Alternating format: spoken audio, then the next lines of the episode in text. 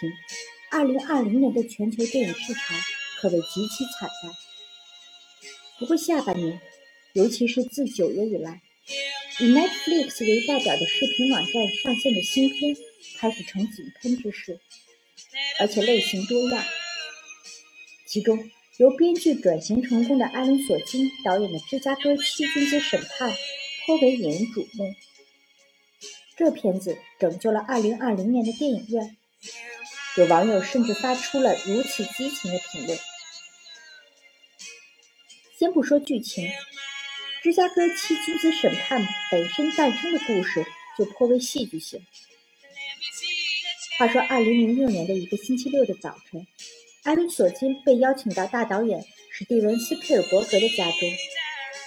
斯皮尔伯格对他说：“自己非常想拍一部关于1968年芝加哥暴乱和随后的不公正审判的电影。”索金当时并不知道他在说什么。对于这段历史，1961年出生的他只有模糊的印象。不过，随着查阅资料的深入，他开始越来越感兴趣。这当然在斯皮尔伯格的预料之内，因为索金可是这类题材最好的操刀手。其几部重要作品《美国总统》《白宫风云》《新闻编辑室》《茉莉牌局》《社交网站》，不是政治题材就是真实事件。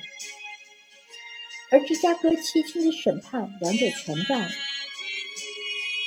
事实上，这也是奥斯卡最感兴趣的类型。二零零七年，索金就写好了剧本。不过，这部本应由斯皮尔伯格执导的电影，因为这一年的编剧大罢工而停摆了十多年，直到今年。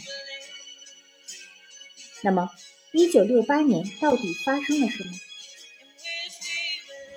影片一开始就用纪录片的方式闪回了这一年的几起大事件。四月。著名黑人领袖马丁·路德·金遭暗杀。六月，民主党总统候选人罗伯特·肯尼迪遭暗杀。而美国仍在往越南不断输送士兵。此外，这一年还是大选年。彼时，有一部分美国民众已看清了越战的实质，掀起了轰轰烈烈的反战运动。芝加哥七君子就是其中的代表及领袖。他们要在民主党大会期间大搞一场游行示威。七人来自不同的阵营，有一腔热血的学生民主组织的领袖，有放荡不羁的嬉皮士。有冷静理性的停止越战全国行动委员会的组织者，也有中规中矩的社会活动家。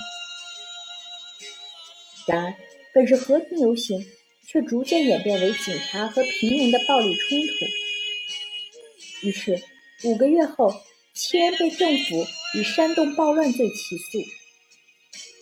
这也是美国1960年代的第一个针对民间组织的大审判。影片用一场精妙绝伦戏隐喻这场示威活动不可避免的走向。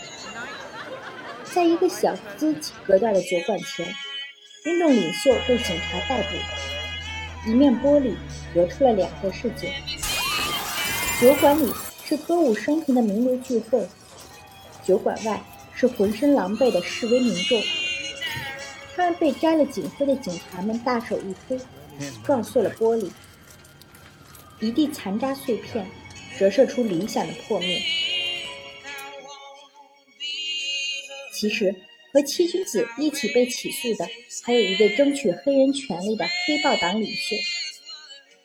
因为同时期在芝加哥演讲，仅在这里待了四小时的他，也被抓了。法官认为，有个黑豹党的存在，陪审团会更可能认为他们有罪。而这位黑人领袖还被粗暴对待，在律师因病不能到场的情况下，法官依然对其审判。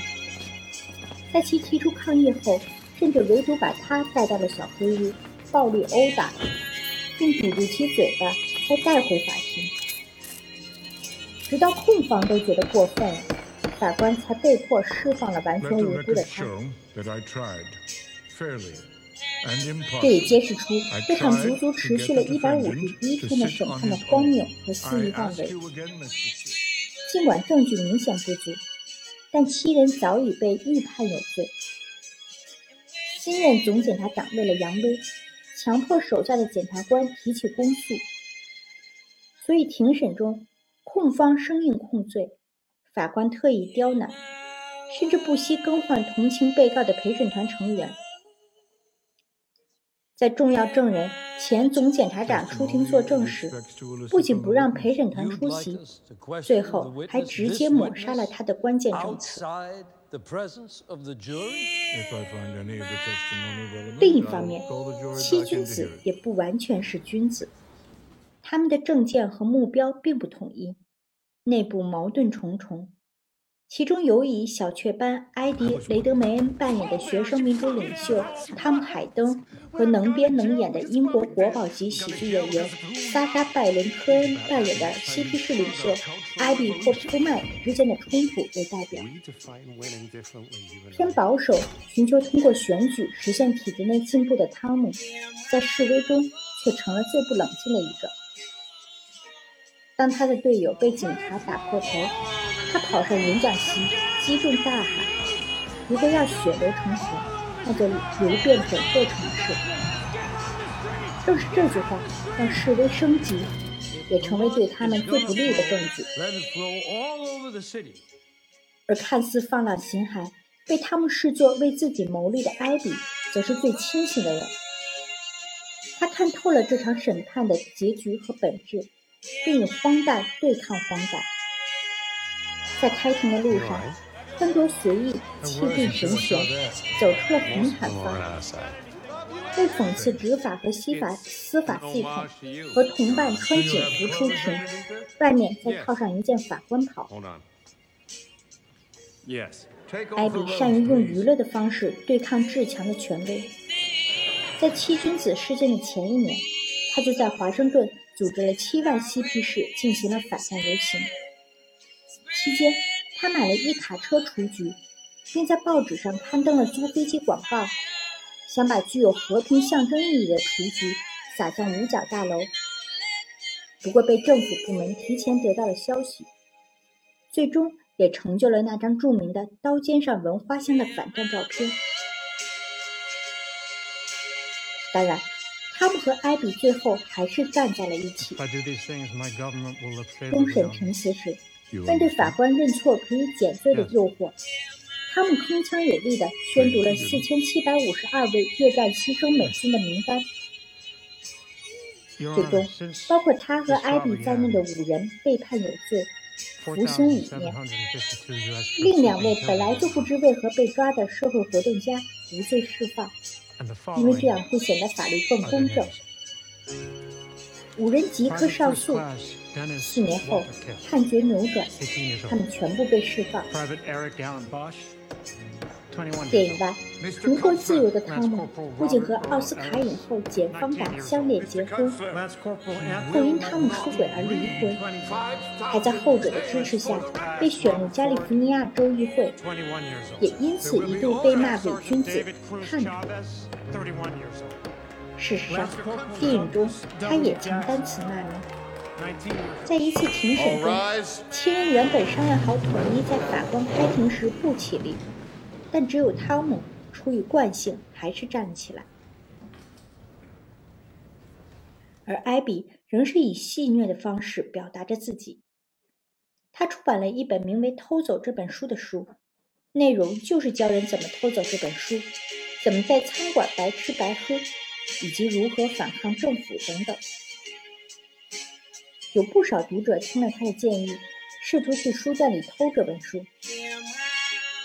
他还创办了地下技术杂志，成为黑客文化的先驱。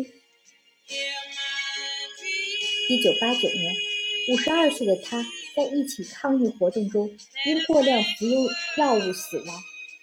有人认为这是意外，官方则判定为自杀。